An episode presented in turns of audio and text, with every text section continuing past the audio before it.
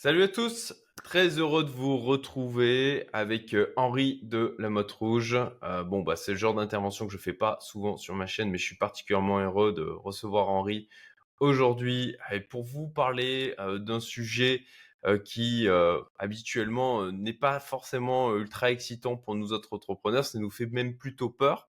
Mais, mais c'est avec un objectif d'être efficient justement dans cette vidéo on va aller en, mode 20-80. On va parler justement des sujets euh, sur lesquels il faut se focaliser euh, pour éviter 80% euh, ben, des problèmes. Voilà.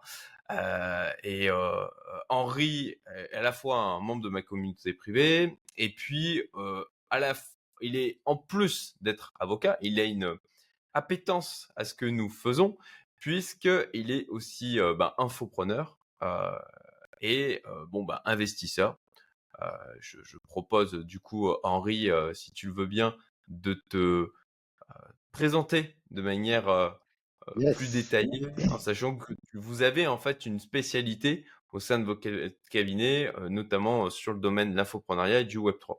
Voilà, je te, laisse la parole. Exactement. Bonjour Cédric, bonjour à tous. Merci pour euh, du coup cet accueil. Euh, c'est grand plaisir que bah, du coup euh, on va essayer de partager un maximum de valeurs, de pépites, même si évidemment on va pas pouvoir faire le tour de, tout. Alors moi effectivement je m'appelle Henri de la Motte Rouge, je suis avocat depuis 12 ans. en parallèle du coup d'un cabinet que j'ai développé avec mon associé, le cabinet TLMR, on a du coup voulu apporter l'excellence de notre cabinet au plus grand nombre. Et ça, on a pu le faire grâce euh, à l'infoprenariat, grâce à LearnyBox qui à un moment donné en 2018 nous a dit les amis, on c'était nos, c'était nos clients et ça l'est toujours d'ailleurs. Nos amis, il faut que vous vous lanciez, vous avez quelque chose de top à faire en tant qu'avocat. Lancez-vous euh, sur le web euh, et c'est ce qu'on a fait et ça a tout de suite très très bien fonctionné euh, avec des, des, des, bons résultats. On, on, propose des solutions juridiques pour nos clients, solutions juridiques pour vendre en ligne de manière mutualisée, donc de manière beaucoup plus rapide et économique. nos clients vont réussir à mettre en place le juridique de leur activité et du coup voilà voilà ce qu'on propose. Merci, euh, merci Henri. Et on a eu euh, l'occasion de se rencontrer au congrès des infopreneurs justement à Marrakech.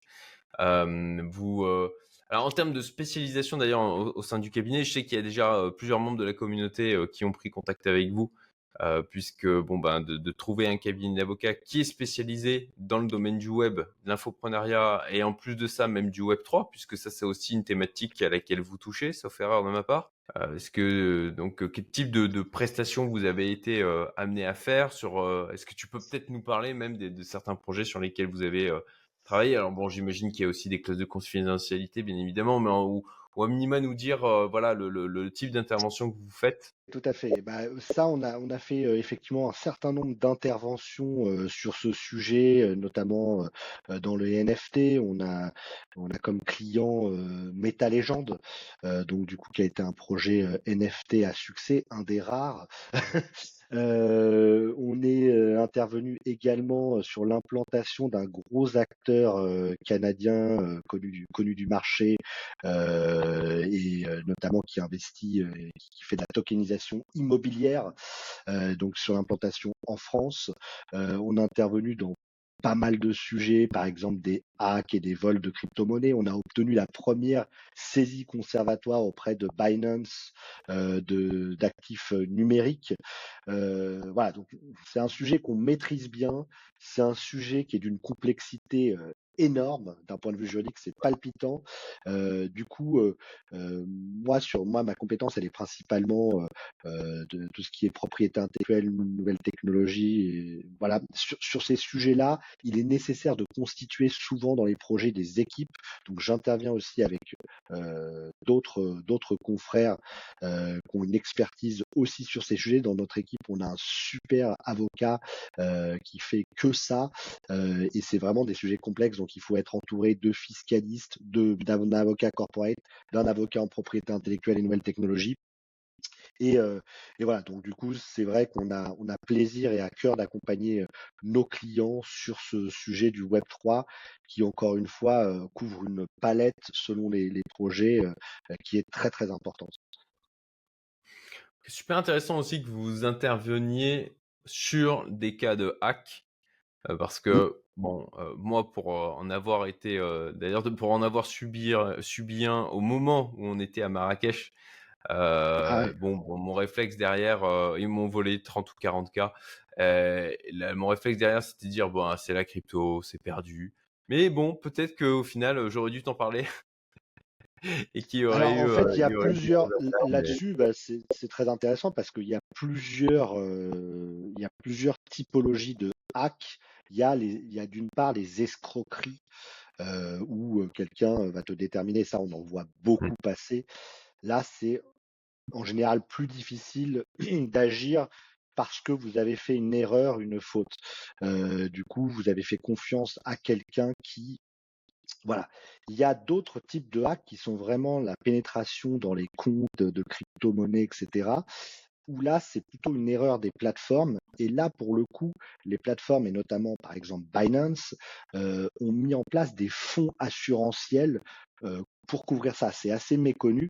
Et nous, par exemple, on avait eu un, un, client qui s'était fait euh, voler l'équivalent de 100 USDT euh, après une négociation assez âpre et rude, euh, Binance au démarrage euh, était prêt à lui, à lui restituer 10 000 USDT, puis au final on avait, on avait obtenu la totalité des sommes.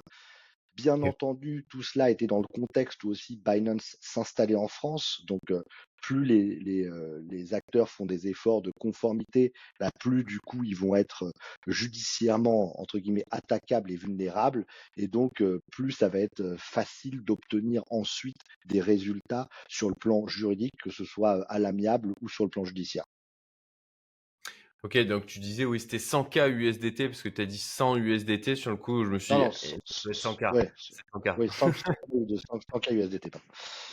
Oui, ok, d'accord, euh, hyper intéressant. Et euh, alors, bon, moi, moi c'était euh, différent, hein. c'était un, un, un, wallet dont je possédais les clés privées, et en fait, ils ont trouvé un moyen de, de hacker, peut-être de rétro-ingénierer les clés privées. En fait, on n'a on, on a jamais su ce qui s'était passé. Atomic Wallet qui euh, euh, bah, produit le logiciel, le met à disposition, etc.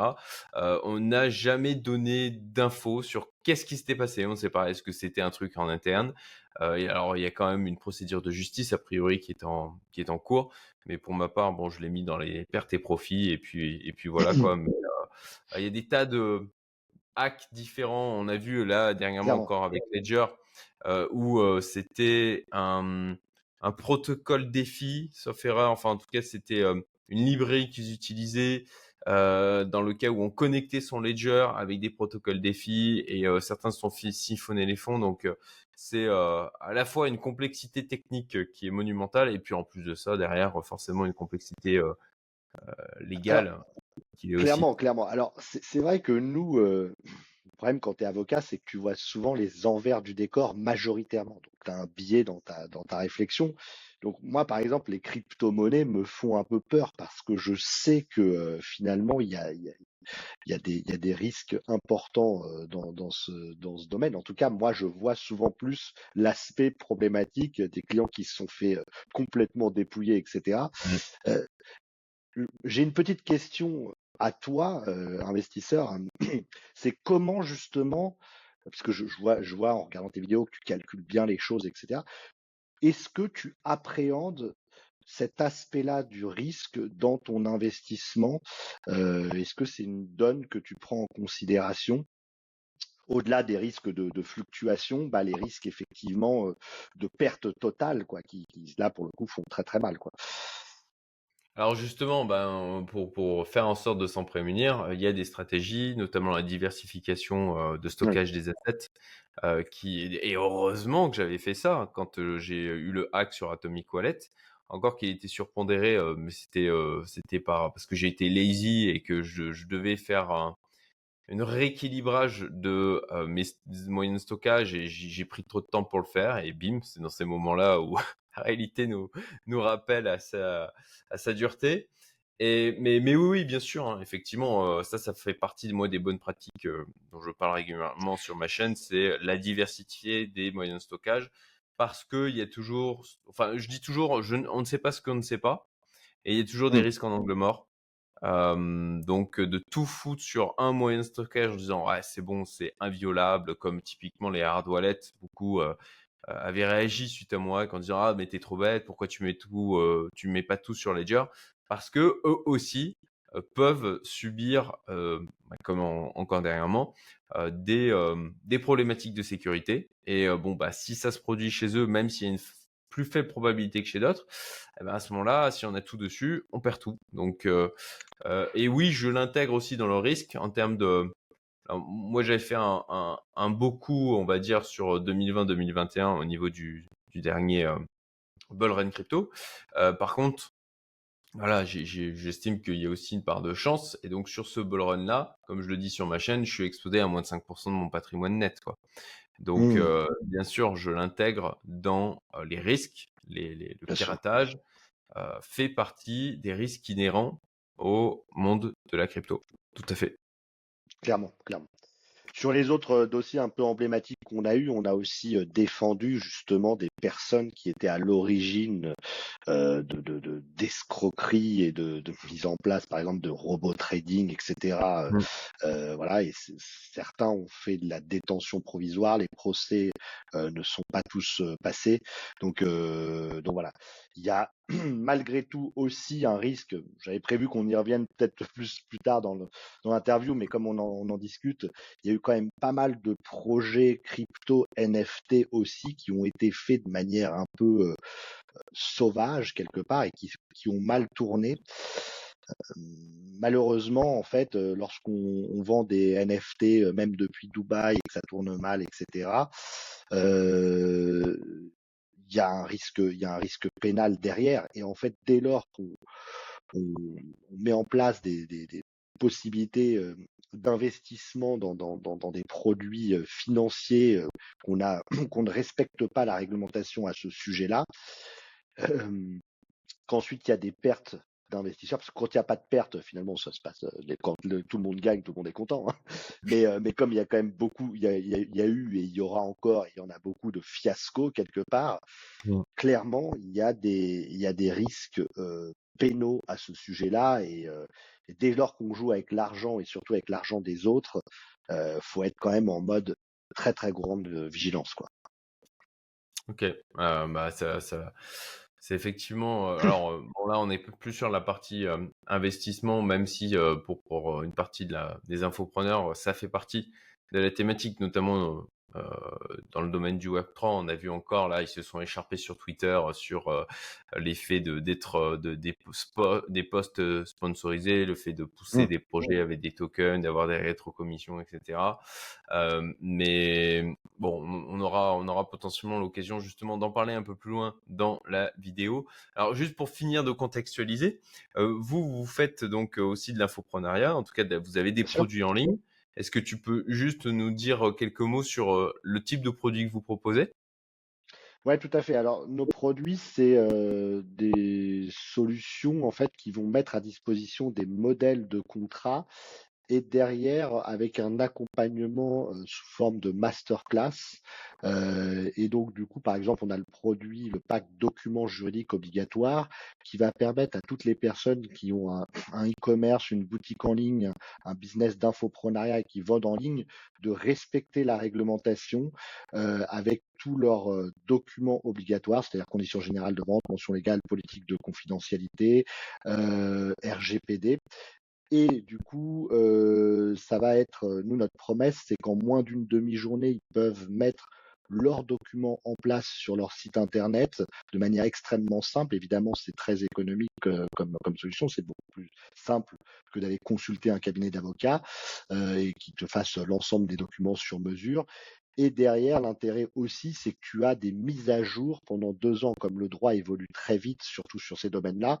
Bah, tes documents, euh, tu reçois des mises à jour pour mettre à, jour tes clauses et tu as des masterclass où tu peux poser tes questions à des avocats, euh, enfin comme, comme moi et mon associé, qui maîtrisent parfaitement euh, le sujet.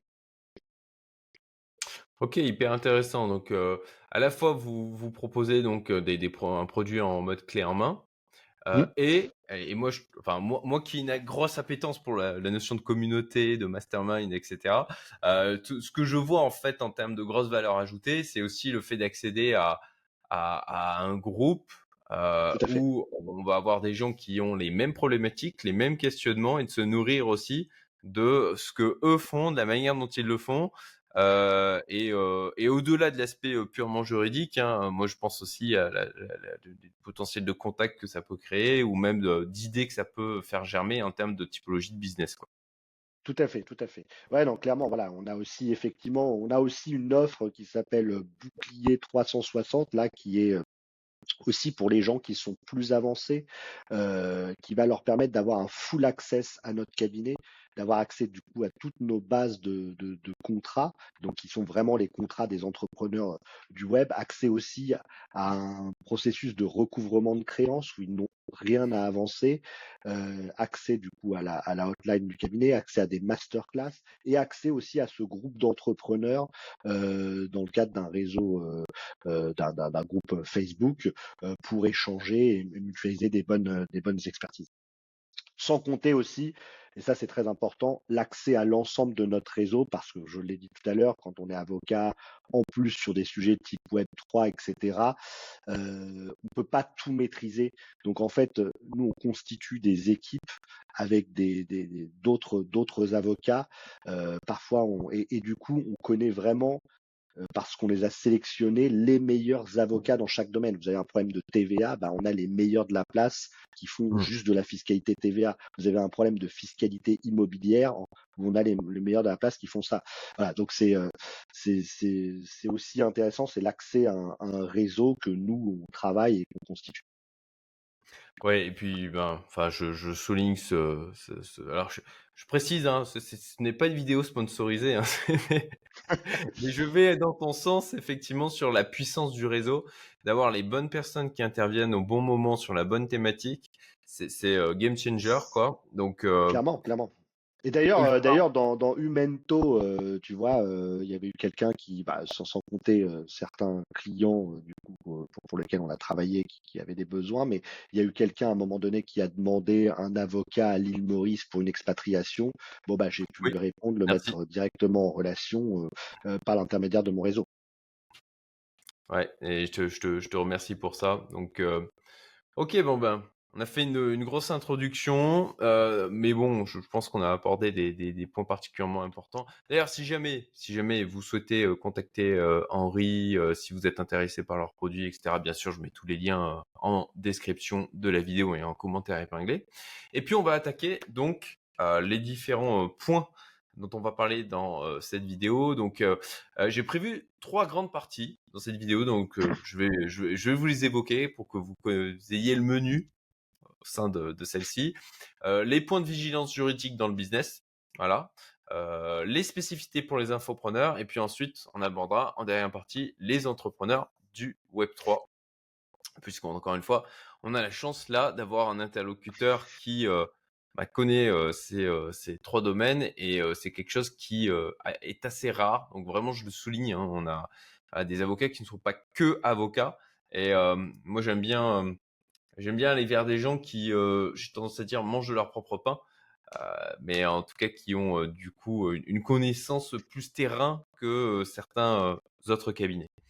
alors, sur la partie vigilance juridique dans le business, et là on va parler plus d'une manière générale auprès des entrepreneurs. Comme je disais tout à l'heure, pour ma part, ça a toujours été une, une certaine voilà ça, fait peur en fin de compte de se dire ah purée déjà un on n'a pas envie parce qu'on trouve ça souvent pénible on a souvent des interlocuteurs du côté juridique qui vont nous perdre dans un jargon où, moi j'ai envie de dire je n'ai rien à foutre je faites-moi le truc je, veux juste que vous voilà vous, vous me pondiez le document que ça soit bien fait que ça me protège des, des risques qui ont le plus de probabilités de survenance euh, euh, et, les plus importants. Et puis, ben, après, de toute manière, je veux dire, c'est la vie d'entrepreneur. Parfois, il y a des choses qui arrivent euh, et l'humain reste, à mon sens, ultra, ultra prégnant. Néanmoins, encore une fois, dans une approche 20-80, les principaux risques juridiques auxquels les entrepreneurs doivent être attentifs, à ton avis, du coup, avec ton expérience, quels sont-ils? Déjà, merci parce qu'en fait, tu as résumé exactement en fait ce que nous et sur quoi on a voulu construire notre cabinet, c'est-à-dire vraiment apporter du conseil en permanence opérationnel, euh, de l'arbitrage de risque, parce que c'est ça que veulent les entrepreneurs. Les entrepreneurs ne veulent pas des notes euh, de 15 pages, ils veulent la solution, euh, la solution clé en main, et, et c'est ça que c'est ça qu'ils attendent. Et donc c'est ça ce à quoi nous on essaye de répondre. c'est le principe de l'excellence accessible, hein, et l'accessibilité, c'est c'est finalement voilà donner du jargon simple, comme tu disais, c'est souvent incompréhensible. Bah, nous on essaye de, simplifier les choses pour que ce soit compréhensible euh, d'être accessible aussi en étant euh, réactif, euh, sympathique et de toujours donner un conseil en arbitrant. Au final, c'est le client qui prend la décision, mais il arbitre avec un niveau de risque qu'on lui donne. Alors, c'est quoi du coup les risques? Bah Déjà, on en a un petit peu parlé au début de, de la vidéo. C'est très important quand on lance un service de savoir déjà si on est sur un risque schématiquement civil, commercial ou pénal, puisque évidemment à la clé c'est pas les mêmes euh, les mêmes contraintes. Euh, par exemple, il y a quelques jours, on a donné une consultation euh, sur, sur la réglementation euh, avec des, des, gens qui nous faisaient revoir l'ensemble de leur funnel, funnel pour, un, pour des services SaaS à grande envergure. Euh, et du coup, bah, on leur a dit, bah, là, vous, vous manquez à la réglementation sur le principe du double clic.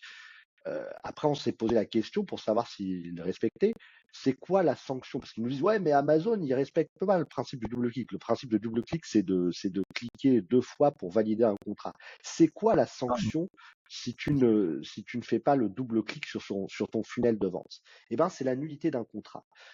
Mais quand on vend euh, finalement euh, des chaussures ou des euh, ou, un logiciel SaaS 15 euros par mois, on, s'en fiche un peu de la nullité du contrat parce qu'au pire, c'est le remboursement et par rapport au taux de conversion, bah évidemment, on va beaucoup plus se focaliser sur le taux de conversion euh, que euh, et donc et donc pas forcément respecter cette euh, cette réglementation du double clic. Et il n'y a pas d'autre sanction que la nullité, c'est-à-dire la nullité, c'est le remboursement.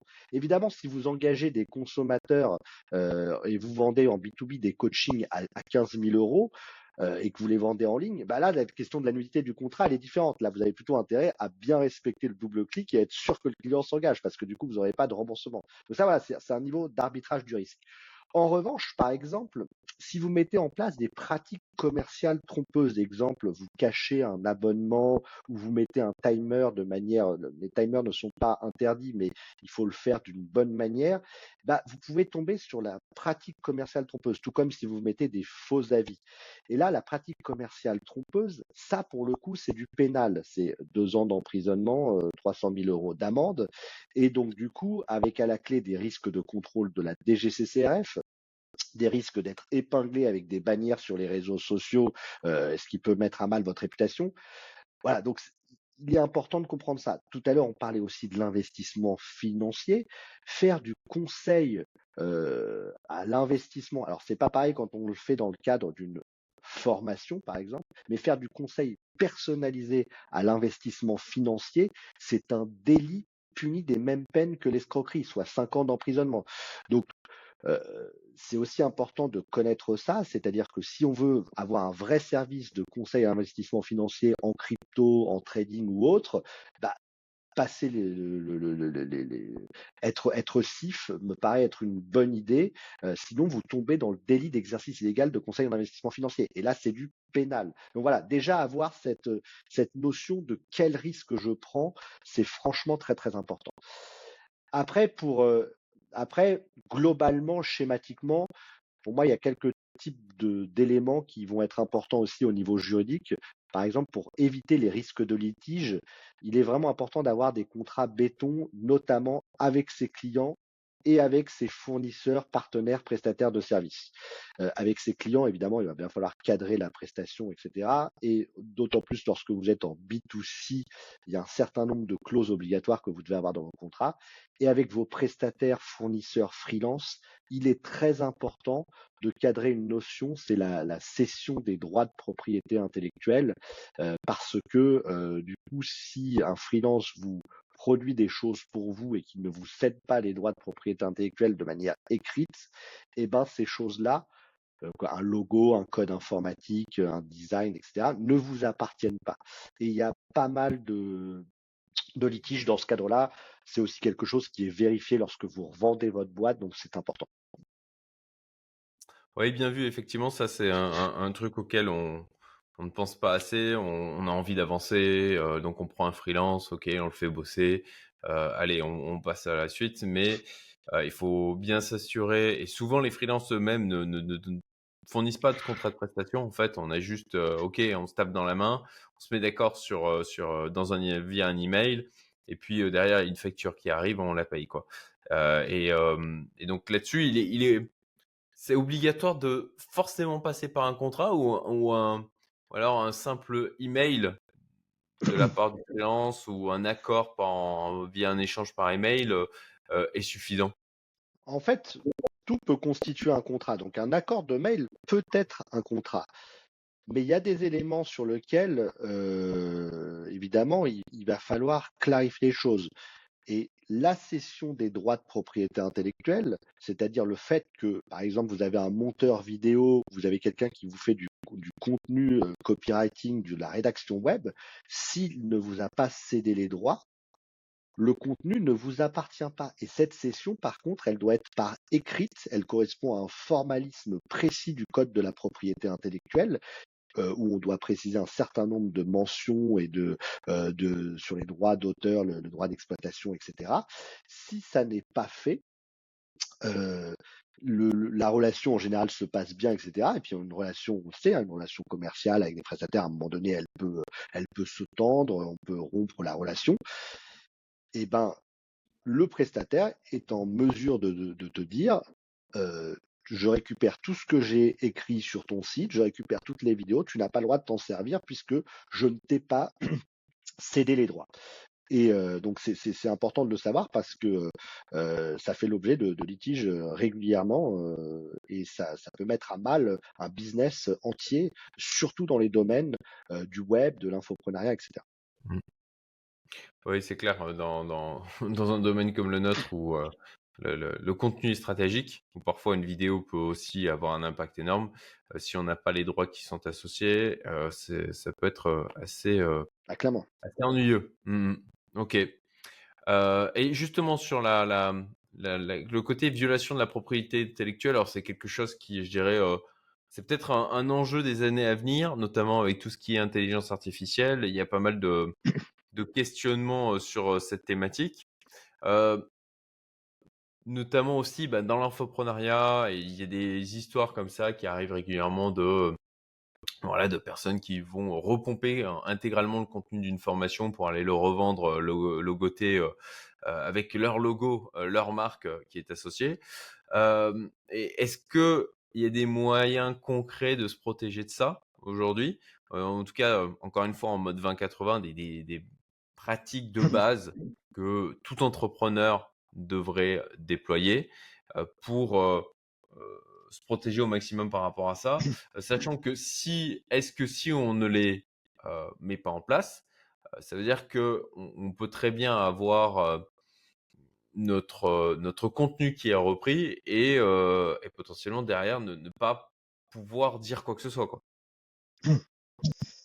Alors Très intéressant. Euh, déjà, il faut mmh. savoir que les top leaders de l'infoprenariat euh, subissent ce que subissent les plus grosses marques, c'est-à-dire qu'elles sont euh, copiées et, et revendues au marché noir et qu'il y a également des escroqueries et des fakes à ce sujet-là.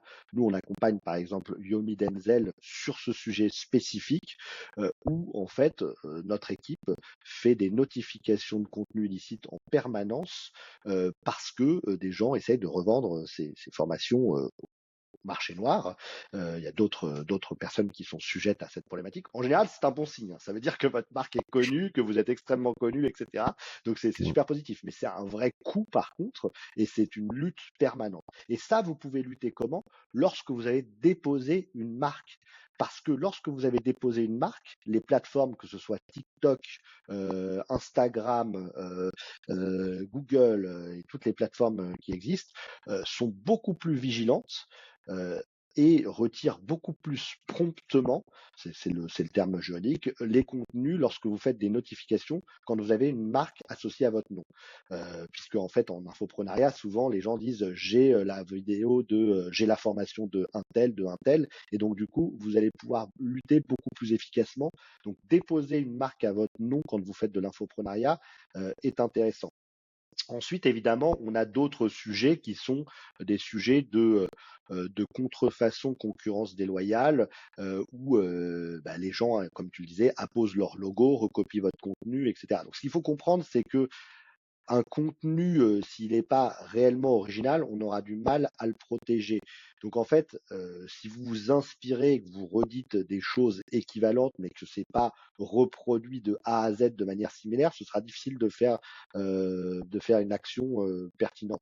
En revanche, ça peut quand même constituer de la concurrence déloyale, et nous, on intervient très régulièrement dans ce type de dossier aussi, avec des actions en contrefaçon et en concurrence déloyale et du coup avec des résultats efficaces parce que en général bah, les, personnes arrêtent de copier ce contenu mais il faut vraiment que ce soit du contenu c'est-à-dire des pages de vente reprises avec les mêmes mots du plagiat vraiment du, vrai plagiat quoi.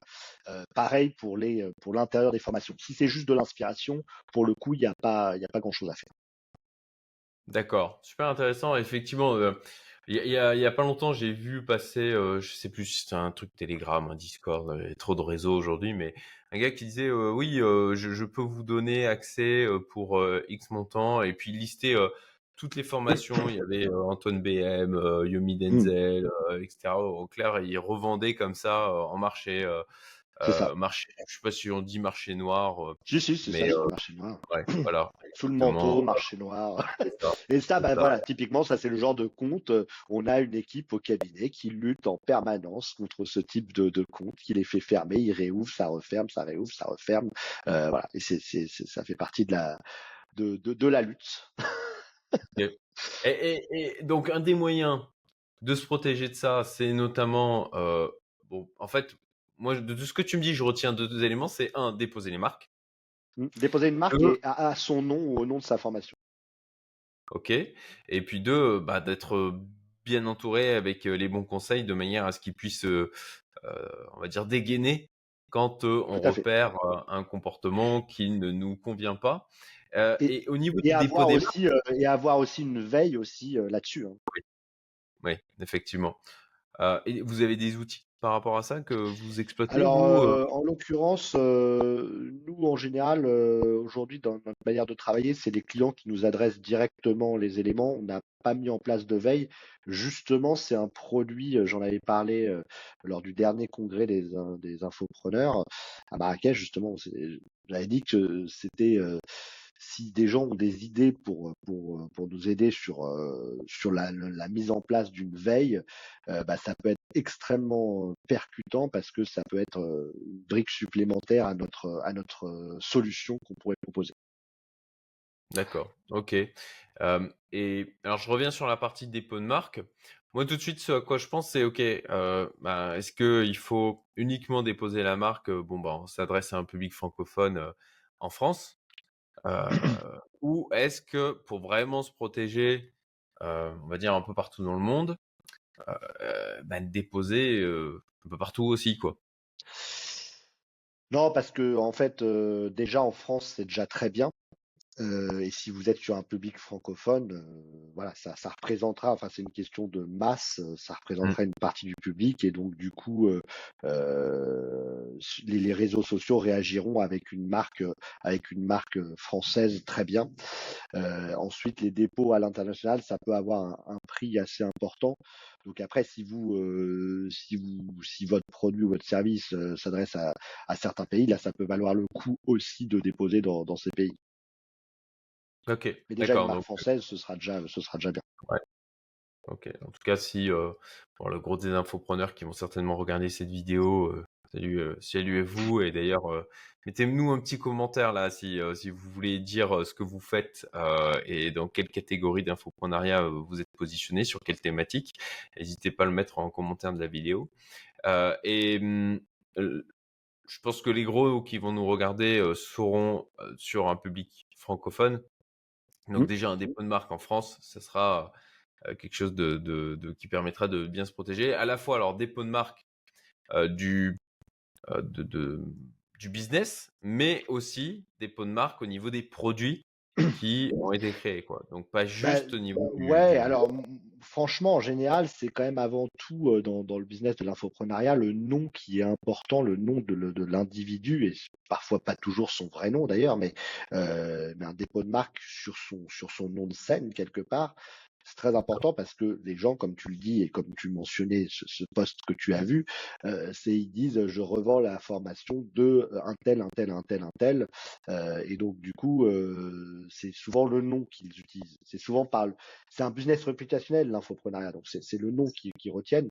Et surtout ensuite, si vous voulez déposer un, un nom de formation, la plupart du temps euh, faut être vigilant parce que c'est pas forcément déposable. Par exemple, si tu, tu fais une formation crypto-monnaie, par exemple, ça va pas être un nom euh, euh, qui est déposable auprès d'INPI, quoi.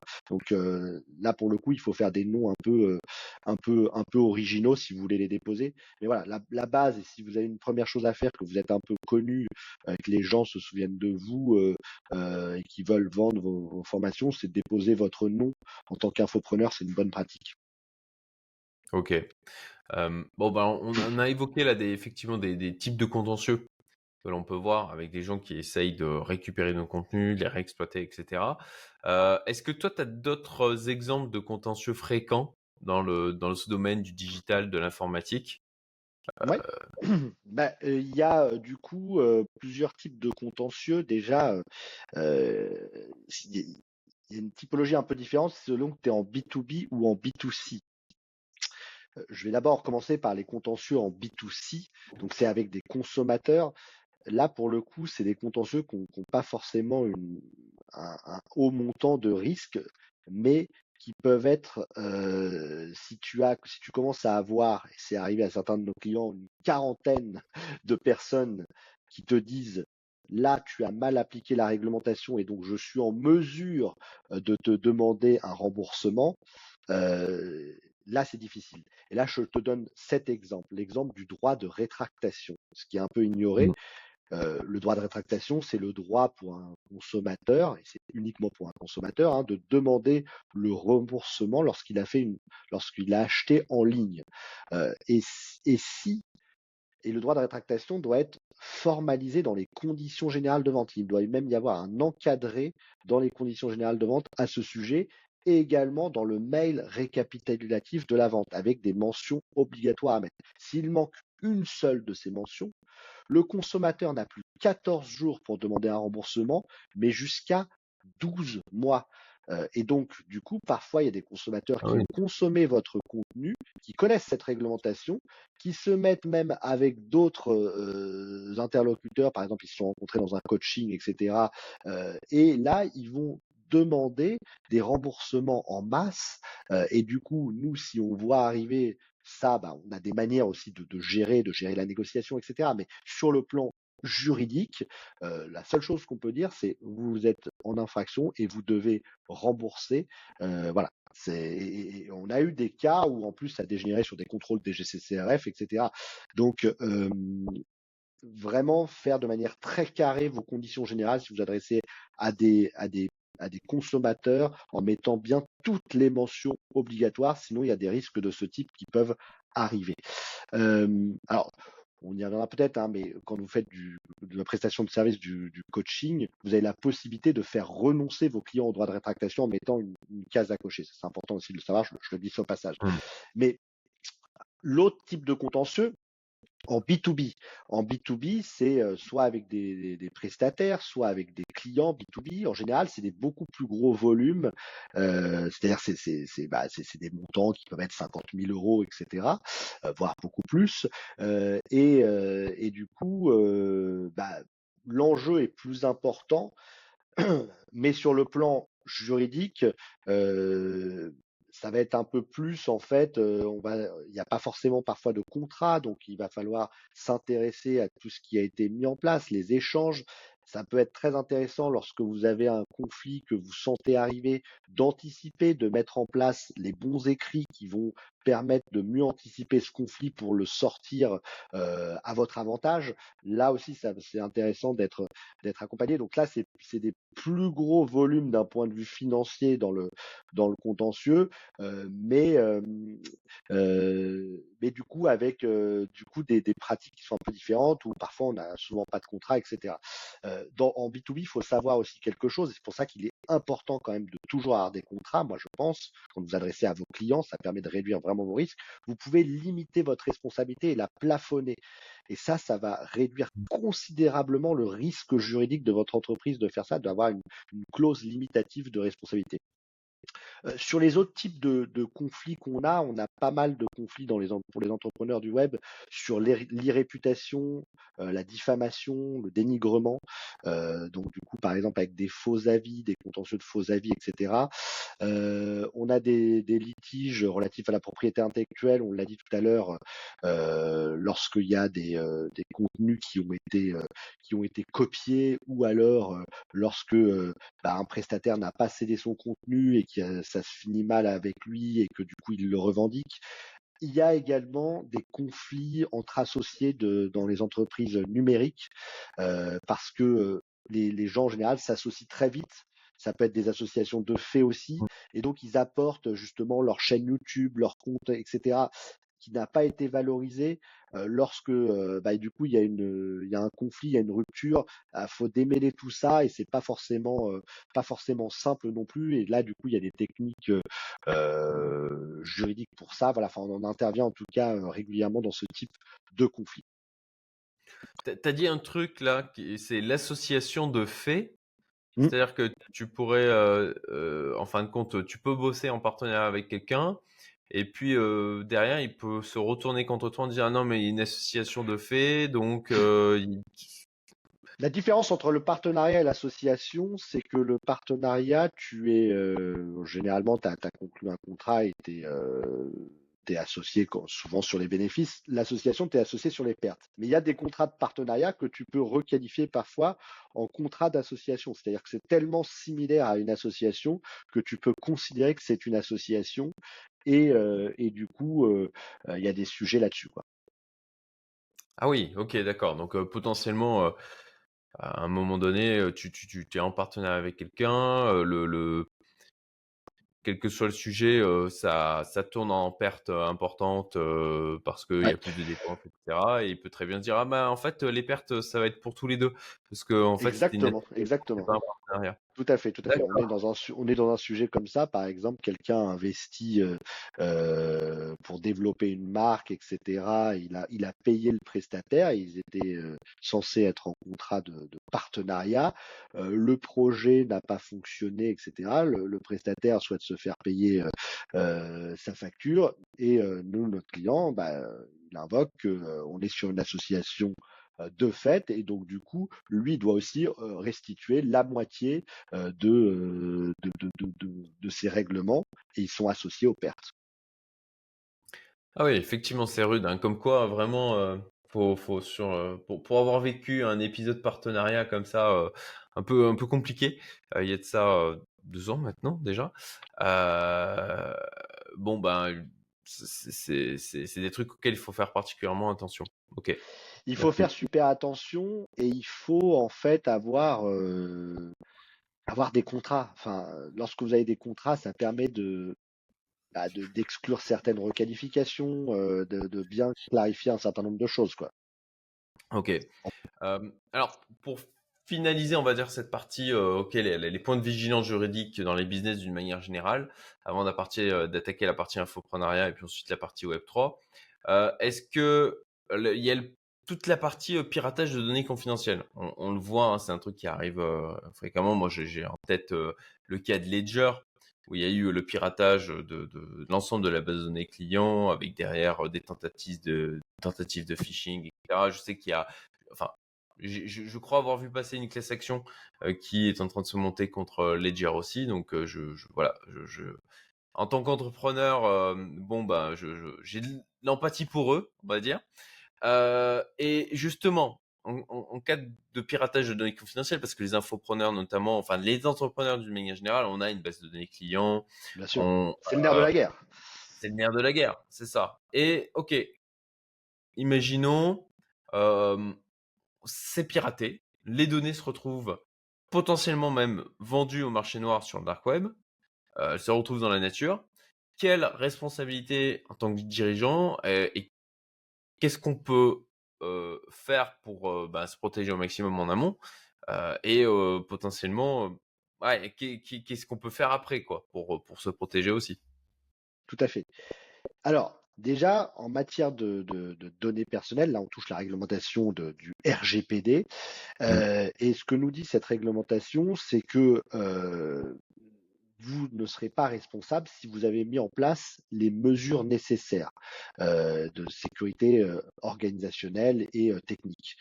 Si vous vous faites pirater euh, et que vous n'avez pas mis en place aucune mesure, vous pouvez engager votre responsabilité et c'est votre responsabilité qui peut être engagée, euh, notamment parce que en fait, euh, il est très difficile d'aller retrouver des hackers, etc. En revanche, vous qui êtes à l'origine de la fuite de données, c'est très facile d'aller vous retrouver.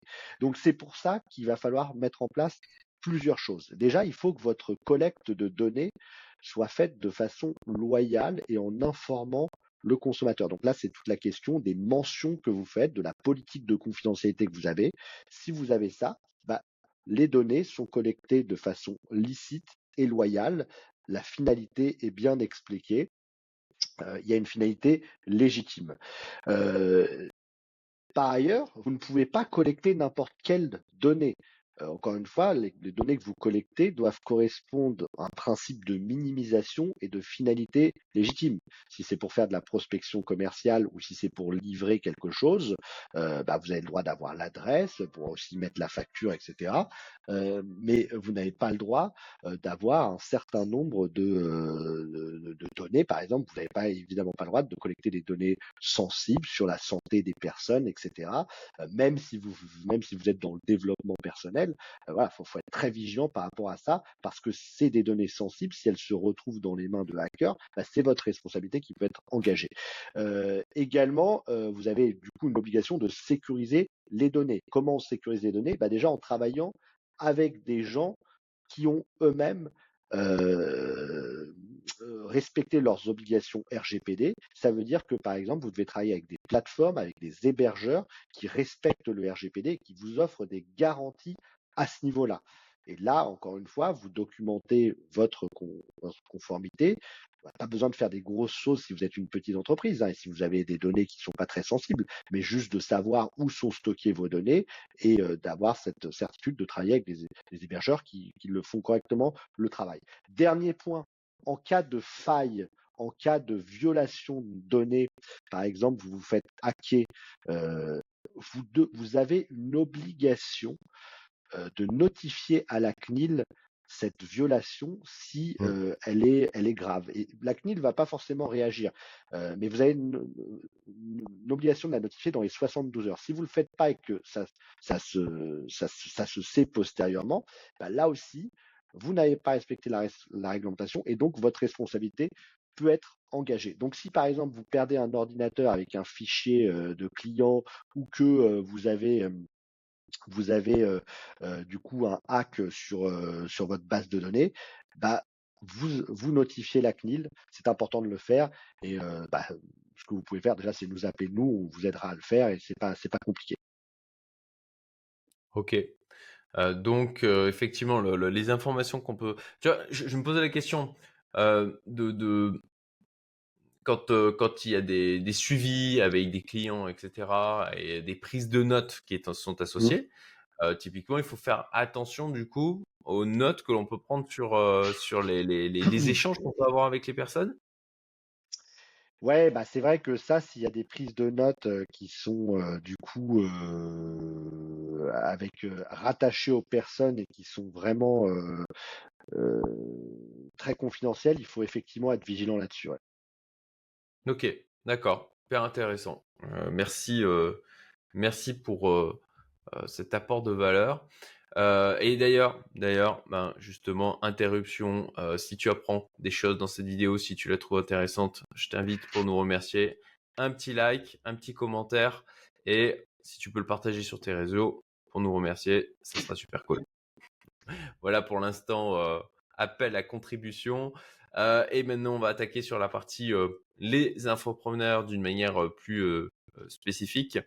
donc, alors on l'a déjà, on l'a déjà en partie évoqué là sur cette première partie, hein, mais toi, bah tiens, en, termes de, allez, est-ce que tu aurais une histoire croustillante, sans bien sûr nommer qui que ce soit, mais dans le monde de l'infoprenariat, avec un infopreneur qui qui serait retrouvé dans une situation juridique assez assez délicate. Et justement en mode apprentissage voilà un truc à, à justement prendre en considération et à ne surtout pas faire j'ai un peu donné l'exemple tout à l'heure déjà, c'est cet exemple vraiment euh, relatif au droit de rétractation euh, où euh, du coup bah, un infopreneur avait vendu des coachings à des, à des particuliers. les coachings se sont mal déroulés. il avait des conditions générales de vente qui étaient mal faites sans les mentions obligatoires relatives au droit de rétractation. Et donc du coup, il y a eu bah, quelque part, il y a, il y a souvent une personne qui, qui du coup en a motiver d'autres à faire un recours quelques mois plus tard. Donc le, truc était déjà vendu, intégré, réalisé, délivré. Mmh. Et, et du coup, quelques mois plus tard, pour demander le remboursement, et ce remboursement dès lors qu'il se fonde, parce que souvent on, voit passer des demandes de remboursement, mais nous, euh, quand on conseille des infopreneurs, on leur dit bah, ne, ouais, ne, remboursez pas parce que euh, du coup euh, ça se fonde sur une mauvaise demande juridique et on a, on a des réponses à y apporter quelque part. Mais quand là c'est fondé sur, sur une disposition du code de la consommation qui prévoit que lorsque le formalisme relatif au droit de rétractation n'est pas fait, tu as jusqu'à 12 mois pour demander la rétractation, tu ne pas faire grand chose, quoi. Et donc, du coup, tu es obligé de, soit trouver un accord, soit rembourser. Et dans le cas de, la personne là, bah, ça, ça a pu mettre à mal quand même considérablement son, business. Donc, soyez franchement vigilants là-dessus. si j'avais une chose à dire, c'est euh, là-dessus que je, je focaliserai. D'accord, donc là en l'occurrence, c'est le genre de trucs effectivement qui peuvent amener à faire banqueroute sur un business. Euh, parce que si, si, on le fait à une certaine échelle, c'est-à-dire qu'on a aussi euh, ben, euh, des, des, salariés ou des, des collaborateurs à payer, des hum. partenaires. si on a fait de l'affiliation, des rétrocoms qui ont été versés, et donc derrière, ça veut dire qu'il faut, il faut assurer les remboursements sans, en, ayant, en ayant perdu au final tout ça. Quoi. Ok. Clairement. d'autres, d'autres, d'autres enjeux, euh, on en a parlé, mais donc les pratiques commerciales trompeuses, euh, euh, la possibilité aussi aujourd'hui pour la DGCCRF de mettre des sanctions réputationnelles sur des bannières de réseaux sociaux. Alors ça, je l'ignorais. Effectivement, c'est particulièrement intéressant si, tu veux bien développer. Oui, tout à fait. Bah, effectivement, en fait, on s'est aperçu que du coup, aujourd'hui, il y a, y, a, il y a une problématique qui est que les influenceurs ou les, les infopreneurs, qui à certains moments sont influenceurs, même dans le cadre d'affiliation, lorsque tu fais un post ou une communication pour vendre le produit de quelqu'un d'autre, il faut dorénavant l'annoncer systématiquement. À défaut, tu peux engager ta responsabilité. Et aujourd'hui, souvent, bah, la DGCSRF a trouvé que le mode réputationnel était une bonne manière de répondre comme sanction, où du coup, bah, des, influenceurs ont pu avoir des, bandeaux justement montrant qu'ils n'avaient pas respecté la réglementation. voilà. Donc c'est ça fait partie de leur arsenal de sanctions, accompagnées par des amendes, etc., qu'ils ont à leur disposition. D'accord, donc en fait, c'est un, bandeau disant je n'ai pas. c'est un peu, un peu le, truc, bon, ben, tu, prends ton écriteau, tu le mets autour du cou et tu fais le tour du village pour dire j'ai été vilain. Exactement, exactement. C'est la mise au pilori. Un, point fondamental, un, point très important aussi pour les entrepreneurs euh, euh, et les infopreneurs qui sont à l'étranger et qui vendent le marché français sur la question de la TVA. Il va y avoir des changements qui vont être faits. Euh, on fera d'ailleurs un webinaire à ce, à ce sujet courant avril avec nos experts TVA. C'est-à-dire que déjà plusieurs choses vous allez devoir dorénavant, à une époque, il y avait une espèce d'ambiguïté, de flou entre euh, les personnes qui faisaient de la formation et des cours en ligne pouvaient être euh, ne, pas facturés de TVA mmh. euh, parce que en fait, on considérait que ça n'était pas de la prestation électronique. C'est un, un, petit peu technique, hein, mais la prestation électronique, du coup, elle doit être du coup payée au lieu de consommation. En plus de tout, finalement, euh, bon bah euh, c'était compliqué d'aller chercher les personnes. Là, ce qui va se passer, c'est que euh, en fait, et ce qui commence déjà à se passer, notamment sur un certain nombre de, de domaines, sur les plateformes d'intermédiation, etc., c'est que les plateformes doivent collaborer. et donc, du coup, mmh. les plateformes, ça peut être, ça peut être Stripe, non, justement, ça va. C'est les prestataires de paiement, donc Stripe, PayPal, etc collaborent avec les administrations fiscales et donc vont donner vos résultats, etc. Donc euh, il va être euh, de plus en plus compliqué de s'échapper euh, de la réglementation parce que du coup ça peut être aussi les plateformes qui se font saisir les fonds directement. Ok, effectivement. Je à vous en informer. Je, je sais qu'il y a, je sais que tu as une audience aussi parfois de personnes situées à l'étranger, donc ça peut peut-être les intéresser.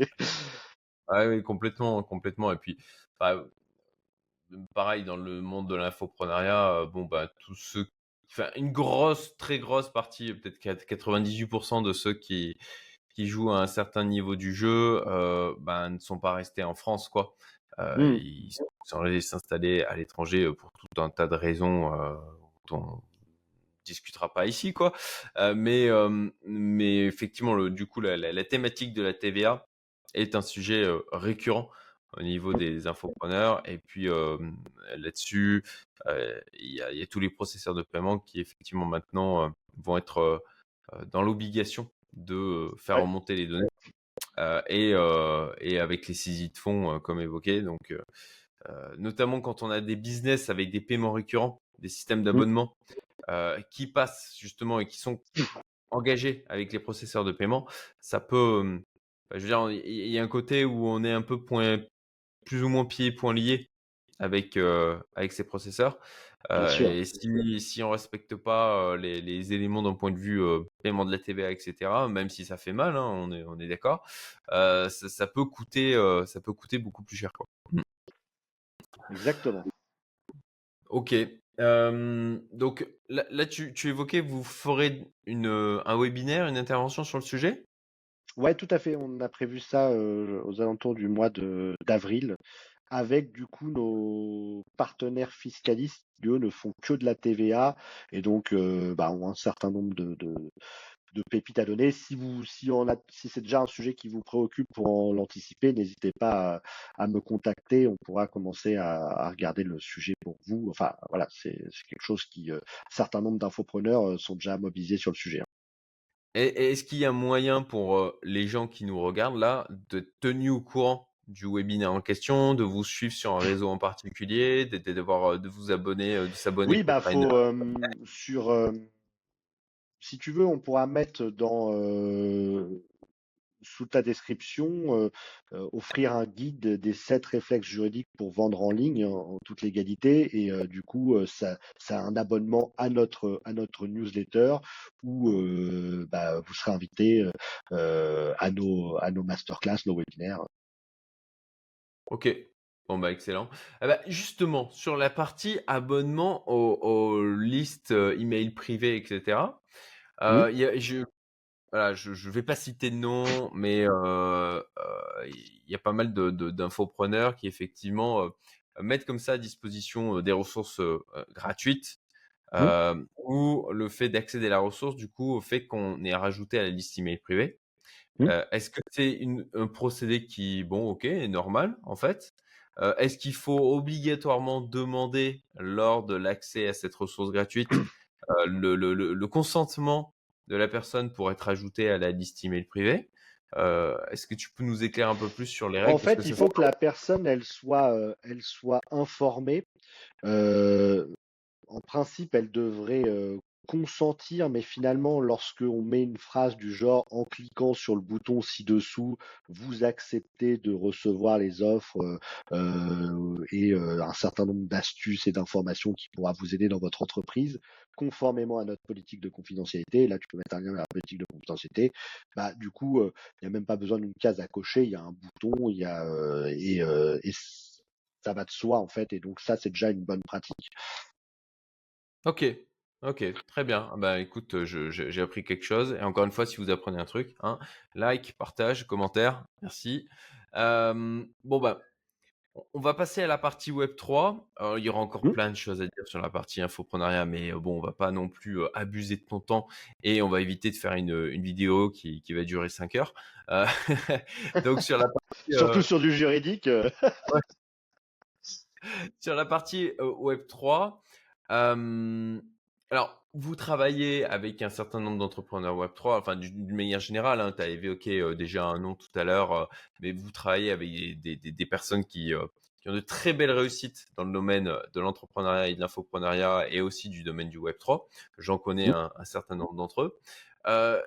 et alors, pour les entrepreneurs du Web3 aujourd'hui, les, les défis juridiques uniques auxquels ils sont confrontés, est-ce que mmh. tu, peux nous les évoquer? Ouais, bah, le, gros défi, c'est la réglementation AMF et est-ce que je rentre ou pas, est-ce que je dois avoir et respecter l'agrément PSAN, qui est très très difficile à obtenir, quoi, en fait. Donc en gros, souvent, entre guillemets, les, les, les, je dirais les, petits entrepreneurs, mais qui sont déjà des très gros entrepreneurs, mais, ceux qui, ont des projets, euh, leur, objectif, c'est souvent de s'écarter de cette réglementation et de voir comment ne pas entrer dans la réglementation pour euh, du coup euh, mettre en place leurs leur produits, sachant qu'il y a souvent, il y a quand même un certain nombre de réglementations, prospectus, etc., à quand même mettre en place. Euh, du coup, je dirais que ça c'est ça c'est vraiment un, un, défi qui est euh, euh qui est important. Euh, ensuite, il y a tout le défi euh, de la fiscalité, bon, qui commence à se stabiliser pas mal, mais voilà, qui peut toujours toujours évoluer. quelle fiscalité? Si on fait si on fait de l'investissement en entreprise, est-ce que du voilà, donc il y, a, des enjeux aussi à ce sujet-là. Sur les NFT, il y avait pas mal d'enjeux sur la propriété intellectuelle aussi. voilà. Il y a des enjeux en général, droit des sociétés, parce qu'on a toujours euh, des, véhicules et des sociétés qui peuvent être euh, assez originales dans, ce domaine-là. Comme je disais euh, en introduction, hein, nous, c'est vraiment un sujet qu'on traite de manière transversale et voilà, il y a, il y a des compétences dans chacun des domaines, que ce soit la fiscalité, le corporate, euh, mmh. l'ingénierie, la compréhension des, notions de tokenisation, etc., qui du coup ont leur traduction euh, juridique. Euh, voilà, moi très humblement, je suis pas le meilleur sur le sujet, mais je travaille avec les meilleurs sur le sujet. Ok, ok, excellent.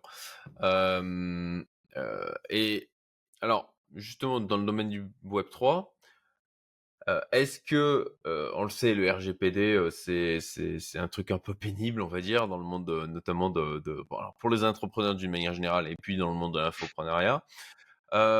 Est-ce que c'est quelque chose qui vient impacter aussi le, les entrepreneurs du Web 3 Voilà, tout ce qui est RGPD, protection des données, au niveau de la blockchain. Alors, je sais que tu as dit que c'était pas ta compétence première, mais, ah, sur le euh, RGPD, si, si, bien sûr. Alors, le, sur le RGPD, il y a pas mal d'aspects théoriques et évidemment, quand tu vas te faire hacker, on, y est déjà revenu, bah, c'est la réglementation RGPD qui va s'appliquer. Mais clairement, pour moi, c'est pas la priorité quand on, on lance un projet Web3. C'est un sujet qu'on va pouvoir un peu traiter par la suite. Mais la priorité, c'est surtout l'aspect financier des choses. Est-ce qu'on a le droit euh, de vendre ce qu'on vend euh, Est-ce qu'on a le droit de euh, d'utiliser des fonds d'autrui pour faire du conseil en investissement financier Donc, euh, je me focaliserai pas prioritairement sur la notion de RGPD. J'essaierai déjà de voir comment cadrer mon projet pour qu'il soit faisable d'un point de vue juridique sans entrer dans des réglementations qui sont trop complexes. Et à mon sens, pour moi, là où il y a le plus de risques, on l'a dit tout à l'heure, hein, sur le sur le pénal, quand vous commencez à jouer avec euh, avec l'argent d'autrui euh, ou que euh, voilà vous vous faites de la conservation d'actifs, etc. il y a des vrais risques à ce niveau-là, et c'est pour moi sur ces c'est sur ces sur là que de façon prioritaire il faut focaliser son attention pour réduire son niveau de risque.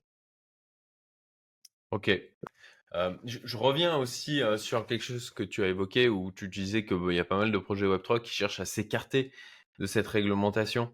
Donc potentiellement en partant de France, en fait, en allant s'installer peut-être en Suisse ou dans d'autres pays.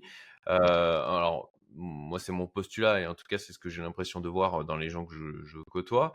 Mais est-ce que toi, ton avis, c'est une bonne idée de faire ça ou est-ce que c'est pas reculer pour mieux sauter? En fait, le, le, fait de s'écarter de la France ne veut pas dire que tu t'écartes de la réglementation qui est applicable à toi. En revanche, tu t'écartes de la facilité d'aller te rechercher.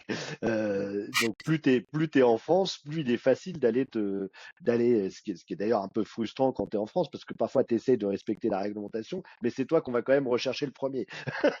mais donc, du coup, effectivement, quand tu quand es plus loin, c'est plus dur d'aller te d'aller te rechercher potentiellement, mais ça veut pas dire que la réglementation notamment si tu t'adresses à un public d'investisseurs en France ne t'est pas applicable et elle, elle est applicable. Euh, donc, euh, donc voilà. Donc, à mon sens, il faut être euh, sur des arbitrages en, en, ayant aussi des histoires à raconter, en, mmh. te, en te disant bah, que ce que tu fais, tu le fais quand même bien, même s'il y a des petites zones grises, mais réduire un maximum les zones grises et du coup faire un maximum un projet qui soit conforme sur le plan juridique. Ok. Donc, euh, euh, ça, dans tous les cas, dans tous les cas, euh, essayer quand même de, d'être au maximum dans les clous, même si, même si on a quand même, ça, ça reste quand même un, domaine où il y a pas mal d'incertitudes, non, au niveau du Web 3, parce que bon, il y a de la réglementation qui, qui se met en place, mais il y a encore pas mal de zones grises, non? Bah oui, oui, il y a des zones, euh, forcément, il y a des zones grises, il y a quand même, il y a quand même une réglementation qui est présente. On est aussi obligé de, de, réfléchir aussi avec les outils euh, antérieurs qu'on a. Ce qu'il faut, c'est être, euh, encore une fois, bien accompagné pour appréhender les zones grises et arbitrer leur potentiel impact et risque qu'elles peuvent avoir sur, sur, sur le chef d'entreprise et son, et son business, quoi, en fait. Ok. bon bah écoute, je pense qu'on a on a balayé déjà pas mal de sujets. est-ce que toi tu aurais des, derniers conseils, des, choses que, que voilà tu voudrais dire d'une manière générale aux entrepreneurs, peut-être pour les rassurer dans leur approche du juridique ou dans, la manière peut-être de communiquer avec leurs conseils ou bah, d'appréhender? Je, dirais qu'en fait, en, matière d'entrepreneuriat et en matière juridique, en fait, il y a des niveaux et des paliers. et du coup, en fait, selon le palier, le monde, si on peut raisonner jeu vidéo, je sais que ça parle à certains, selon le, le palier, le monde dans lequel vous êtes, vous n'avez pas les mêmes besoins juridiques et vous n'êtes pas confronté aux mêmes problématiques. Euh, moi, je pense que le juridique doit être anticipé dès le démarrage d'un projet euh, euh, et, et, à quelques niveaux qu'on soit, mais pas de la même manière, encore une fois. Et nous, c'est aussi un peu comme ça qu'on a finalement conçu nos offres. Hein. Je dirais que le euh, Info Lawyers, c'est vraiment pour les personnes qui se lancent, qui veulent mettre en place leurs leur produits par eux-mêmes en ayant la possibilité d'avoir des avocats, mais qui, euh, sont de manière mutualisée. donc, du coup, ça va être très économique. Et puis, au fur et à mesure, selon les paniers que vous allez faire, l'offre, par exemple, notre solution Bouclier 360, bah, permet d'être en contact permanent avec des avocats de notre cabinet, dont moi, dont Jean-Philippe, euh, qui vont vous permettre d'arbitrer. Et en fait, plus on passe de palier, plus on a un chiffre d'affaires important, plus en fait les besoins d'avocats sont importants et récurrents. Et il faut être très bien accompagné à ce sujet-là. Euh, encore une fois, un, avocat, déjà, faut, faut qu'il vous comprenne, faut qu'il comprenne votre métier. Donc, s'il n'est pas du tout euh, dans votre univers, il aura du mal à vous, à vous comprendre. Et le fait de comprendre, d'être entrepreneur lui-même, bah, ça lui permet aussi d'arbitrer en fonction des réponses que lui aurait aimé recevoir dans le cadre de ses projets. Donc en fait d'être assez en phase. Aussi, il faut quelqu'un, il faut un cabinet qui soit bien structuré. Nous, nous on a la chance d'avoir une super équipe autour de nous pour euh, pouvoir être réactif parce que on voit pas mal d'avocats qui peuvent se faire aussi déborder par le nombre de, de demandes qu'ils ont, etc. C'est très important de, de, voilà d'avoir aussi une réactivité, un conseil qui soit opérationnel. Donc euh, euh, voilà un peu ce que ce que je veux dire, c'est comme partout. Hein, euh, Cédric, tu le sais bien puisque tu es entrepreneur euh, depuis longtemps, mais euh, être bien accompagné, c'est fondamental. Déléguer des Mmh. choses qui euh, finalement euh, bah, sont complexes à des gens qui vont pouvoir vous faire gagner beaucoup de temps euh, et euh, qui, euh, dans, dans le parfois le, le juridique, on se dit ça coûte, mais en fait, euh, c'est potentiellement de, de la sérénité euh, et de l'anticipation d'un risque futur qui n'adviendra peut-être pas, mais qu'on réduit considérablement. Et donc, du coup, euh, euh, ça vaut le coup. Dernier point, c'est qu'en cas de litige aussi, ayez le réflexe de contacter, d'appeler votre avocat parce que ça permet souvent de sortir plus vite. Les bons avocats vont, trouver des accords, vont négocier, vont, ce qui permet de sortir beaucoup plus vite et de gagner beaucoup de temps. Et surtout, encore une fois, je sais le mindset pour toi est important. Euh, ne pas avoir trop d'affaires juridiques qui pèsent sur votre entreprise, ça permet d'être beaucoup plus serein et c'est Mmh. un énorme gain pour le pour, pour votre pour votre business aussi la sérénité, ça va vous permettre d'être focus sur la délivrance euh, de vos de vos produits et services. Ok, euh, bon ben merci beaucoup pour, pour ces bons conseils. Est-ce que vous, vous allez, euh, alors sur la partie, on va dire, euh, en, en- en entrepreneuriat, infoprenariat, euh, est-ce que vous, vous avez, euh, vous allez sortir des produits prochainement? Alors effectivement, tu as évoqué là le, le webinaire TVA, j'imagine que ça se accompagnera peut-être du- d'une offre Alors sur la associée. TVA, c'est on y a on y a réfléchi, mais c'est compliqué de faire autrement que du sur mesure, hein, donc ce sera voilà. Sur Bah, nous, aujourd'hui, on a, vraiment euh, trois produits. On a le pack euh, documents juridiques obligatoires pour vendre en ligne en toute légalité. On a le pack euh, Presta, c'est pour les coachs, consultants, prestataires de services euh, qui veulent sécuriser leur activité en mettant en place euh, leur, leur contrat de vente, de coaching, etc. Et en même temps, en déléguant une partie de leur activité à des freelances, à des coachs avec des contrats freelance.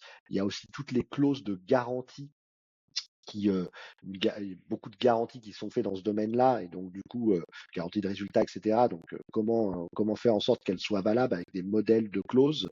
Voilà. À côté de ça on a nos offres bouclier 360 et ça on, bah, selon le chiffre d'affaires euh, que vous avez euh, euh, ce sera pas forcément le même tarif parce qu'évidemment il n'y a pas les mêmes besoins comme je parlais tout à l'heure de la notion de, de niveau.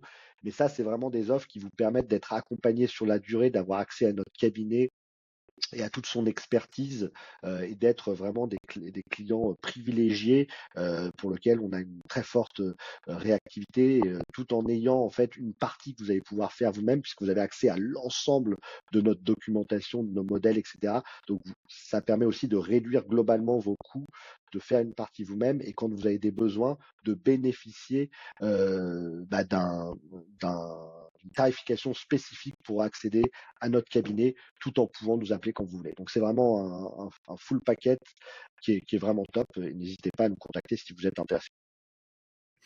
Ça- le, le bouclier 360, en fait, ça vous avez un système de, de forfait mensuel, enfin, tel que je l'entends, tel que je le comprends, c'est Hmm. un système de forfait mensuel C'est euh, c'est que soit l'on paye. forfait euh, mensuel, soit annuel où tu gagnes deux mois sur ton forfait mensuel. euh, voilà. Ok, Et en d'accord. fait, Donc, il y a euh, deux, et en en- fait, il y a, on a, on a aujourd'hui deux offres pour les entrepreneurs qui se lancent et qui font moins de 100 000 euros de chiffre d'affaires et pour les entrepreneurs qui font plus de 100 000 euros de chiffre d'affaires parce qu'ils ont encore une fois des besoins plus importants. Ok, très clair. Merci. Euh, et ça permet comme ça, bah, on va dire, de, de budgétiser la partie euh, légale et euh, d'avoir un accompagnement en permanence sur, sur cet aspect-là. Exactement. Ok. Henri, merci beaucoup. Merci à toi, Cédric. C'est un, grand plaisir. Merci pour ta confiance. Et encore une fois, je trouve que ta communauté est top aussi. J'ai pu échanger avec un certain nombre de personnes et, merci pour ça également. Eh ben, j'en suis ravi. Je sais que bon voilà, ça va, ça va créer des collaborations qui vont être mutuellement enrichissantes. Et moi, c'est toujours ce que je m'efforce de, de, créer. Donc voilà, très chouette. Beaucoup de beaucoup de valeurs et beaucoup de beaux projets. J'ai pu constater. c'est vraiment intéressant. génial, merci. Ça fait plaisir à entendre.